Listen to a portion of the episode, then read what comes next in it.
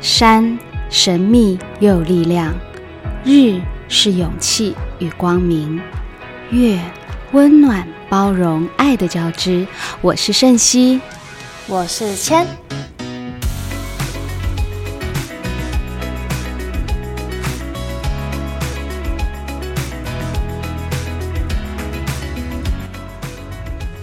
就来到三集了耶，好快哦，哈，超快的。千，我们上一集、第二集我们分了上下集哈，我们都在分享那个静心的部分嘛，对不对？对。然后我有一个朋友，他超好笑的，他后来跟我讲说：“哎，我有听你的那个 podcast，嗯，我说怎么样怎么样？他说很危险。我说啊，什么危险？他说你的你的声音好听，讲话呢舒服，嗯。”可是呢，就真的不行，就是在上班开车的时候听，因为会很想睡觉。那在这边建议我们的听众，就是如果有睡眠的困扰，欢迎欢迎晚上的时候就是。放在旁边这样，然后哎，他也讲到哎，他就说，我觉得你的声音很适合，就是搭配什么睡眠治疗，或者 或者在旁边贩卖一些，你知道，就是有睡眠障碍的朋友们，然后他们就很适合听你的节目。然后他还有推荐几个节目给我听，我发现他节奏好快哟。但我们就是属于比较慢一点、沉一点的调性。哎呦，这样好吗？这样真的大家都睡着了耶。其实我本人也是蛮吵的，但是面对表演的时候会比较安，需要安静一点点。哦，这样子哦，好吧，那我就维持我的风格了。对啊，你就是这样啊。对啊，因为想说，肯因为那个朋友讲说真的太好笑，然后我也觉得很可爱。对。好，我们今天这一集呢，我们要讲，我们上次从表演的静心开始聊嘛，那聊到呃，我们要怎么样开始静心的时候，我们那时候在节目结束之前，我们有讲到说，从呼吸练习开始这样子。嗯，那其实我们在表演课里面，我在呼吸上面花了很多的时间来做一个课前的调整。嗯，对啊，那。其实为什么我自己在上表演课的时候，我觉得我自己会很看重这个部分，是因为镜头表演它就是一个非常微相的表演嘛，微是细微的微，然后像是相机的像微相表演。嗯，所以其实，在很多时候，那我们的情绪跟脸部表情的角度，跟你呼吸的节奏，都在表演里面很重要的一部分。嗯，那现代人对于呼吸这件事情其实是不太重视的，因为我们。都很自然了嘛，我们生活当中谁会刻意去想说，哎，你要呼吸？大家其实不太会重视这一块，这样子。对对，那其实，在表演里面，这个东西是要特别去做一些调整的。嗯，那你自己？在上课的时候，我们在做很多呼吸练习的时候，你自己有什么印象深刻的事吗？有，我自己最印象深刻的是有一次老师教我们要吐气，嗯，然后讲完一句台词的时候要把那个气整个一起吐完，嗯，这件事情其实是在我学表演这么多年的时间，我没有特别去注意到，因为很长，就是我很自然的就会直接把台词讲完，然后气就送掉，但是我没有刻意的去发现，哎。原来我的气已经被我送掉这件事情，嗯，然后是在老师的课程之后。我才发现，哎，原来它是一个，嗯，就是太稀松平常的事情，然后导致自己很容易忽略。什么叫吐气把台词说完？其实它很简单啦，就是说我们讲话的时候，呃，没有去思考我们口中的气息跟我们所讲出来的台词，它其实是有很强烈的相关性。对，所以其实把气息吐出来，把一个台词讲完这件事情，也就是你要怎么样可以透过你的呼吸控制你的气息，然后在台词一定的。情绪浮动下，然后把它完成。所以在这个调动的表演跟台词的那个细节上就会很多。但其实我一直都还没有很认真做到这个部分，因为我光是调整就是大家可以安静下来这件事，就花很多时间。你说在上面静心那一趴是不是？我就花。很多时间，那那个时间的原因是因为，呃，就是大家的生活节奏真的很快，嗯，然后现在加上又是那种短视频的活动超多的，所以其实已经很少人可以安静，然后是可以慢慢的去品尝，或是慢慢的去观赏，或是慢慢去思考一个过程，嗯，对啊，所以其实这个这个能力刚开始消失的时候，我们的脑袋就一直没有办法。被刺激，或是我们思考的事情的深度也就没有，就开始没有这么广泛的时候，就觉得很可惜。对，就是人的行为也是在改变，这样子。广泛，广广泛，谢谢。好。好，那我也觉得，其实现代人的焦虑感也很严重，包括我自己也在内耶。我也是啊，就是超焦虑的，很焦虑，对不对？每一个人在追求很多事情的时候都好焦虑哦，我自己也是。所以我其实每次在上表演课的时候，我就在带呼吸的过程中，其实也一直在重新思考我自己这个人，嗯，对，就是我这个人的状态是怎么样，嗯。对啊，所以我就觉得这是一个很有，就是学生跟老师也是一个互动的过程。对，然后其实我觉得静心跟呼吸好像是一个密不可分的一个状态。嗯，对不对？对，没错，就是呼吸它是一个使用的工具。嗯，但在使用的前提之下，是你要可以让自己安静跟沉静下来。嗯，对对对，我每天早上。的时候，只要我的情绪状态很差，我就会先躺在床上，一直不断的呼吸，对，然后就有脑袋就有很多的想法，那也会试着让它就是透过呼吸，让它渐渐的平稳下来，才能可以从床上起来，这是我的习惯。有有一次我跟你去花莲教课的时候，不是跟你一起住吗？然后我就在睡梦中，就是那个眼睛突然瞥起来一眼，就看到老师在旁边这样坐着，然后在那边。不知道在干嘛。我说：“哦，好，那我继续睡觉。”对啊，其实反观之下，表演在某一个空间跟某一个学习的环境之下，其实真的是需要重新整顿，跟生活的那个节奏是要切开来的。嗯，对，要不然很容易就是你很焦虑。嗯，你节奏很快，嗯，但是你之后你所饰演的、你所想的，全都是在焦虑的状态，你没有办法真的可以用角色的状态去呈现这样子。哦，包括连练台词的、讲台词的节奏都很快，对，嗯，你表演的反应也都很快，嗯，对啊，嗯，然后因为太快就没有办法去沉淀。所有的细节是这样子吗？嗯嗯哦，有有发现很蛮，包括我自己也在表演上也都会有这种问题。嗯，对，有时候说，哎，你这台词讲太快了，再放慢一点。对啊，所以其实回到一个呼吸的表演目的啊，只是要让演员他能够有意识的追求很自然的那个过程，然后那个自然的过程呢，就是会让你自己。有一种很本能性的表达，所以演员的呼吸机制必须要接受那些有你自然而然放松状况之下想象出来的，然后在进行创作的时候，你才会有更多不一样的感受进来。嗯，角色的感情也是一样啊，因为其实现在很多影集或是很多电影，尤其是电影表演，我刚刚说嘛，影像是一个微像的表演，它很重视诚恳的表演。嗯。但是有些表演的风格，它又是追求的很强烈，嗯，那好像追求的也是一种，好像感觉大家说的什么喜剧的通调。但是所谓的喜剧通调里面，也是要建立在这个演员的状态里面最真实的反应，而不是为了节奏然后去做一些浮夸设定的表演嘛。所以其实，在做这件事情，就是。嗯，它的基本功就是，哎，你要怎么样？你可以控制你的呼吸，然后也可以从你的肌肉上面的想要表达的这个冲动，然后慢慢可以控制自己下来。然后那个东西也是来自于你的想象力啊，还有你的情绪。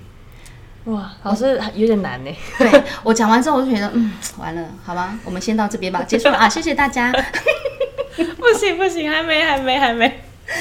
所以人家说，我靠，那个呼吸真的也很重。我觉得那个真的，那你说那学表演是不是就要 每天冥想，还是要成为一个什么呼吸大师嘛？也不是，呼吸大师，就是它是一个工具。我一直在讲，它是一个工具跟技巧，但是它必须得要透过你真的每天要去练习是练习的。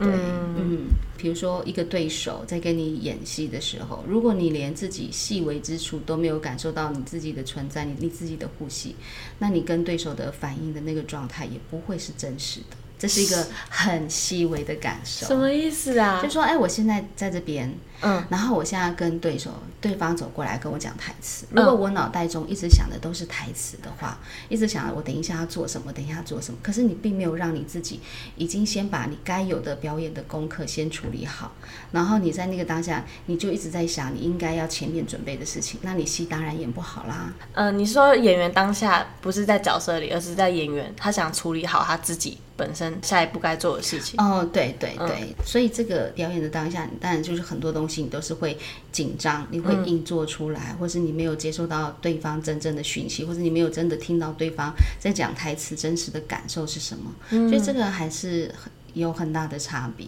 嗯。嗯，所以我刚刚讲就是说，如果我们在表演的时候，我现在还要在想着台词，我还要在想着等一下怎么做、怎么做、怎么做的时候，那你这个角色你没有在这个当下感受到很真实的感觉，嗯，嗯。老师，那我有一个问题，嗯，就是有一次我拍了一场戏，虽然我台词没有很多，但是因为人真的很多，嗯。然后我在家也有练习，可是因为人真的太多，我就会很紧张。嗯在真的喊 action 的时候，我虽然练习了很多次，但是因为当下的氛围让我感到很紧张，所以我可能不小心还是出现了这样的状况。但我其实已经很努力了，那这样怎么办？还是就是他就是没办法？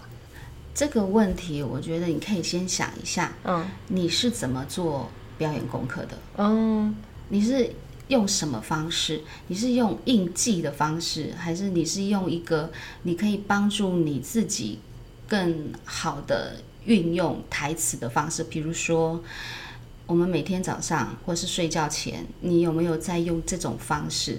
去练习你的台词，或者是你去外面运动的时候，你把耳机戴着，然后去听你的台词。它不是坐下来硬背书的，嗯，它其实就是要配合你的身体，身体有跟你到大脑，嗯 大脑的那个状态，嗯嗯然后想办法让台词可以很轻松的记下来。要不然你之后你要去外面要背那种五六页的台词，那些演员怎么做到的？有些演员，我记得我曾经有听过一个老人家讲过，说他写自己台词的时候都是边做家事 边听，然后边记，就他的身体持续劳动，但是他的大脑同时在处理一件事情。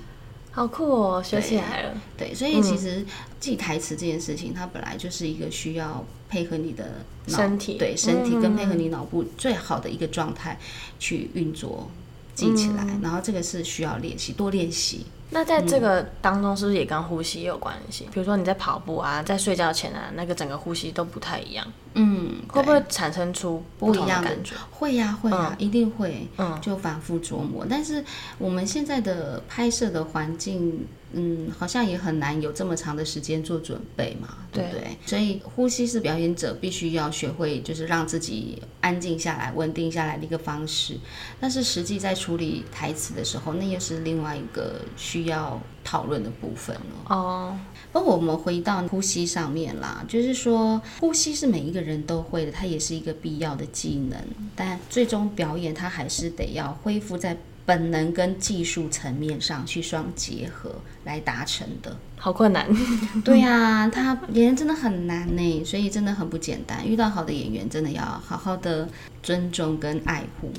老师，那我有一个关于呼吸的问题，就是我们平常在演戏的时候，我可能跟对手一起演，演演导演或者是老师，你之前也会说，诶，我们现在的呼吸搭在一起。那这个搭在一起，不是我们两个呼吸变一模一样，而是某一种频率或者是某一种节奏对在一起，对不对？其实我在表演课里面还没有还没有看到大家有到这样的表演，但是我可以理解你讲的，就是诶，感觉我们很顺，然后也感觉很就是两个演员在表演的当下是是很舒服的，嗯，对，然后。呃，这个也要先看一下角色的设定，嗯，对。如果今天是从头到尾就是来设想，然后去当下完全的去跟对方走在一起，然后这个走在一起，你就会观察到他的呼吸，哦，所以不是针对呼吸同，就是呼吸同步而已，就是它其实是有这个渐进的过程。很酷哎、酷啊，很酷啊！所以我一直在讲说，表演课它本来就是一个身体、心理跟心灵整合的训练。这样的训练长时间下来，一定会对人有所改变。有，我改变很多 好的，不只是呼吸。再继续继续吧，人生路还很长呢。哎，嗯，对啊。好，所以我们讲到这么多，就是镜头表演这件事情，所以我才会这么重视呼吸的当下，因为它就是真的演员的开关嘛。嗯，我之前好像有提过，对，真的一个很优秀的演员，他真的也是要做好两件事。我刚刚有提到的一个就是他自己的本能，再就是一个技术的准备。对，所以。这个技术的准备有分很多种啊，你的声音、你的肢体、你的想象及你的你的能量，这些都是一个重要的准备。嗯，老师，你还记得你之前在课程有说到，哎，当我们在准备要开拍前，如果很焦虑的话，我们可以给自己十个呼吸，让自己在这十个呼吸内把自己调整到比较稳定的状态。嗯，我其实，在有时候在片场或者是。一个新的工作环境很紧张的时候，我都会利用这个去练习。哎呦，对，这么乖哟，但是真的很有效。OK，真的很有效，就是告诉告诉自己，嗯，好，我这个十个呼吸结束，我不要再去纠结可能刚刚做不好的地方，往下一件事情这样迈进。很好，很好。这也可以给大家来做提供啦，就是诶，怎么样可以在上场前，或是呃，我现在即将要准备的时候，然后用呼吸让自己可以放松下来。像因为你是。高敏感的孩子，嗯，任何一个环境对你来讲都会是一种刺激。对对对，嗯，所以在这样的刺激下，你还有其他需要练习训练的东西啦。那这个，因为我们课程现阶段是这样子，所以我觉得你先往这边练习是很 OK 的。有有有，我现在就会透过呼吸去练习自己的稳定。嗯嗯嗯，这不止在表演上哎，有的时候，吵架的时候。跟爸爸妈妈跟谁吵架，然后一个深呼吸，好。但我觉得真的这个更难，因为你看啊，我们现在练习这个呼吸，是因为我知道我要工作，我必须得要使用我自己，所以我要工作。但是其实，在回归在日常生活中，那个情绪脾气一上来，谁还给你深呼吸？所以这个。真的要练习，好好笑。对啊，大家就直接骂开骂了，然后就没人在深呼吸。哎，那个之前练的是什么？或者是夜深人静的时候，自己思考的时候，也可以慢慢让。因为我觉得它真的对抗焦虑真的很很有效。嗯对，嗯嗯，好哦。所以这些是呃，我们这次要跟大家分享的关于呼吸这件事情。没错。表演者的立场来跟大家分享这样子，那也许在日常生活中，我觉得都可以，大家一定都可以做得到的啦。对，我觉得就算不是表演者，我们日常生活中一定会有很多阿力不杂的事情。嗯，那在这些事情的时候，可以透过一个深呼吸，一个吐气，把它转换掉。我觉得是一个蛮不错的练习，这样就尽量喽。对，它就是一个小技巧，生活小技巧，生活小技巧。那老师这次要分享的电影是什么？哦，说到呼吸啊，有什么样的呼吸电影里面可以很清楚看到角色这件事情？嗯，我选了两部电影嘛，一部是《卧虎藏龙》，对，一部是《阮玲玉》。对，好奇怪哦，为什么会选这两部？但我特别想要推荐给大家看《阮玲玉》，因为。这部电影其实它是有点时间了哦，啊，蛮久的，一九九一年。里面的主要角色都是我们在我们那个时候真的是一个很电影明星的一个演员那。当然，对现在在这个时代来讲，他们已经成为非常在电影里面是不可动摇的一个演员的存在了。真的，真的。对，然后那主要角色有张曼玉、秦汉、梁家辉啊、吴启华，对，还有叶童，然后也有刘嘉玲，对，刘嘉玲，对，然后。从那个，因为他有一段时间了，所以从一九九一年，你看到这些演员年轻正茂的时候，然后他们在。诠释角色、表演角色的时候，你就觉得哇，好感动！我觉得他们一辈子都在当演员，很酷。而且我觉得这部电影它的手法也很特别，它不是就只是让张曼玉去诠释阮玲玉这个角色，而是它是有一点纪录片的方式。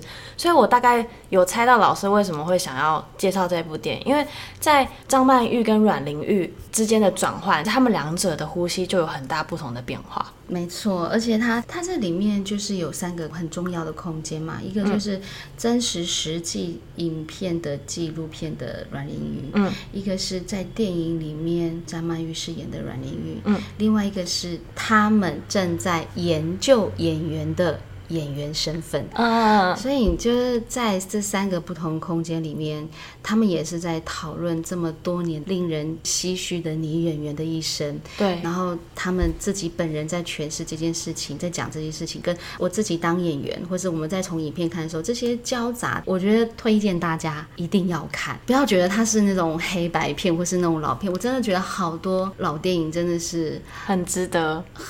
不只是值得，我觉得它就是一个很人存在，然后你观赏到这些影片，你会觉得哇，这个世界很棒。嗯嗯，但我必须老实说一件事情，我第一次看阮玲玉的时候，我有一点，嗯，可能那时候我还小吧，大概三年前，我那时候的状态还没有办法去消化这部电影，我会觉得啊，好像跟我虽然那时候我也是在学习中的演员，但是对我来说，我很难去消化跟承受。嗯，对，我觉得它有点重，对那个时候的我来说。对呀，但是在那个时候，确实环境就是这样。嗯，我觉得人的生存困境其实都没有变过。嗯，但就是可能面对的事情、思考环境不一样。哦，也许几年后，人家在看我们的电影，会觉得哇塞，为什么他们这么辛苦啊？为什么这种歧视要存在？等等之类的。嗯，对，这同样我们再回去看以前照片，说。就是只是一个婚外情，有必要吗？对，所以就是这个就是不同时代的，每个时代都有每个时代的沉重啦。对，嗯，然后我真的很推荐大家去看，是因为我第一次看的时候，我印象深刻，最深刻的就是他最后死掉的那一场啊！我也是哎，老师你要先说吗？没关系，你说。好，我觉得印象最深刻的是。原本他在拍张曼玉演阮玲玉死掉那一部分嘛，然后原本他就是没有呼吸，然后这样躺在床上这样子，然后突然一个张曼玉就突然呼吸了，嗯，就切到导演跟张曼玉在讲话，我觉得那一幕超酷的，就一个呼吸，张曼玉一呼吸。他整个就出来软淋浴的那种感觉，我觉得很酷。嗯，老师，你知道我在讲哪一段吧？我知道，我们应该都是喜欢最后一幕。嗯嗯，我第一次觉得呼吸在这个个开关点就是这部电影的启发。哦，嗯，因为确实他在那一个短短的几秒钟，造成了很多魔幻的时刻。对，哦，我现在起鸡皮疙瘩。对，然后我会很推荐给大家，就像刚刚千讲的，就是哎，他在张曼玉在饰演不同角色的时候，他连讲话的节奏呼。呼吸、眼神，所有都不一样，这样子。甚至他在模仿阮玲玉在演戏的时候，那个状态也是不一样的。嗯，所以这要花多少功夫？有多少导演或是旁边的人的眼睛这样立着看着他的表演，然后去做一次次的这样子的呈现。对，所以这个电影真的很很值得推荐大家，就是周末一个晚上，嗯，安静的看着就会很棒的一个过程。所以推荐给大家啦。然后他这个。呼吸这件事情，其实它本来不会被这么被放大，就在那一最后一场的时候被放大了。对，而且他很有趣的是，他不是撑不住，然后突然这样呼吸，他就当然喊卡说：“哎，你呼吸了。”他就这样呼吸，这样，然后他就说：“哦，好。”然后他张曼玉就自己又在调整嘛，然后调整好。所以如果说演员如果没有办法让自己可以到一个细腻的程度之下，是很难可以让自己这么的沉静，你只会憋气。哦，所以他你就重新看他重新吸气，然后身体缓缓的放松放慢下来，然后那个气息往下流动的时候，然后导演一喊 action 的时候，他就真的没有呼吸了。对，对我其实也有这个疑问，我说哇，他是他这么长哎，对对对，然后就没有呼吸。对，然后我就看我就会一直想要看他有没有偷偷在动，那完全没有，就是大家都想说他到底动了，呼吸都没有都没有，然后他就。他怎么控制？其实每一个人都可以的。然后后来导演一喊“咔”的时候，他 这样这样马上吸气，有没有？那一幕真的太经典了。他那个 马上吸气的时候，你会觉得哇，你好像又重新了有一个重生的感觉。对，而且你会不知不觉的就跟着他这样，就是我刚我刚刚不是没有声音哦，就是很难，就是。对，就停止了。对，他的动作就是牵的动作就是停止这样子，然后慢慢的把呼吸收起来，所以这也是很有趣的，我就可以推荐给大家看。对，可以，嗯，那今天你会想推荐什么呢？呃，我们推荐的另外一部就是《卧虎藏龙》。嗯，这一部片就是武侠片嘛，杨紫琼跟周润发主演的。嗯，我在看这一部的时候，我发现他们这些练武之人啊。看起来好像都没有在呼吸，但是其实他们都是在用互相彼此交流武艺的时候，嗯，透过身体去转换他自己的呼吸，我觉得很酷哎，还蛮惟妙惟肖的。嗯，好难形容哦，老师。我可以理解啊，像所谓的这个演员好有气场哦，嗯。这个演员怎么出来就真的很像是一个练功之人啊等等对对之类的，对对对。一出来就是有个那个很大，所以我觉得很多时候大家都很很严重的错误，就以为做什么动作或是眼神怎么样，或是好像看起来脸很狠，嗯。或是造型用起来怎么样，好像就是很有气场的感觉。嗯。其实这都不是哎、我觉得就是你看那个《卧虎藏龙》，李慕白，嗯，李慕白，对对，还有跟那个呃杨紫琼演的，对，他们其实出来的时候动作、表情都没有很大，但是为什么你就会觉得这个角色他一出来就会有很有他的气场？对也就是说，他们其实是透过自己的肌肉、呼吸，然后跟身形去做一些调整，然后这个调整都是很细微的调整，嗯，包括你眼神的角度都是。所以其实饰演一些很特别人物的时候，真的要去思考，不是说他们好像就有什么奇异武功，不是，而是他们，而是他们在历练很多事情的时候，他们的呼吸本来就会跟一般人不一样，不是那么浮躁，也不是那么夸张。可是有的时候换一个思考去想表演，就会差很多。哦，所以呼吸真的很重要哎。对呀，没错。当然，它是一个部分，我只说它就是一个开关，然后它是一个这个开关开下去之后，就像电源一样嘛。嗯开关一开下去之后，电是持续的供给，对，所以呼吸它是持续的供给。嗯，但是这个持续的供给之下，它要做什么？灯泡会亮，嗯电脑会开，然后嗯电脑会发出很多声音，或是声光效果，或是你的灯亮，然后它可以转很多颜色。这个就是演员其他上面的能力技术。嗯，这个技术就包含你的身体、你的眼神、你的声音，或是你的台词、动作等等之类的。所以其实我一直说，呼吸它就是一个开关。哦，嗯，好，所以这是我们这一集想跟大家分享的啦。对对，那嗯，因为它过程中穿插着一些嗯呼吸的工具方式，呼吸的、呃呼吸的作用，然后还有就是呼吸对于表演者的重要性。然后我们从电影里面也都在重新反思，就是哎，我们如果真的想成为演员的话，那是不是这一个也是一个很重要的部分？那其实这个东西也是想再回馈给我三日月的学生们，对你们曾经有跟着我一起学习，所以其实这个过程就不要放弃，因为这是你们自己可以拿来使用的工具，不管是在生活上、工作上、学习上，甚至在表演上都是。所以就祝福大家啦 yes，也祝福你们，什么？先祝福大家 OK 工作都顺利。是啊，哦，现在都几月了，还这么热，真的是啊、好热，真的。但是我觉得开始有变凉了啦。有稍微降一点点。对对对，你就是风有起，啊，对对对。对不对？嗯，哎、我们是不是要先祝大家中秋节快乐？哦，播放的时候是中秋节吗？对，好像是。哦，好啊，好啊。那就祝大家中中秋节快乐啦！月饼吃到饱。要控制身材啊，演员们。哎呦，真的耶！好，谢谢大家。好，谢谢大家收听喽，我们这次就下次见喽，拜拜拜表演不只是在舞台，而是在生活里慢慢找寻到属于你的舞台之光哦。欢迎大家多多关注三日月表演笔记，也欢迎大家订阅、分享、留言、按赞，还有五星好评哦。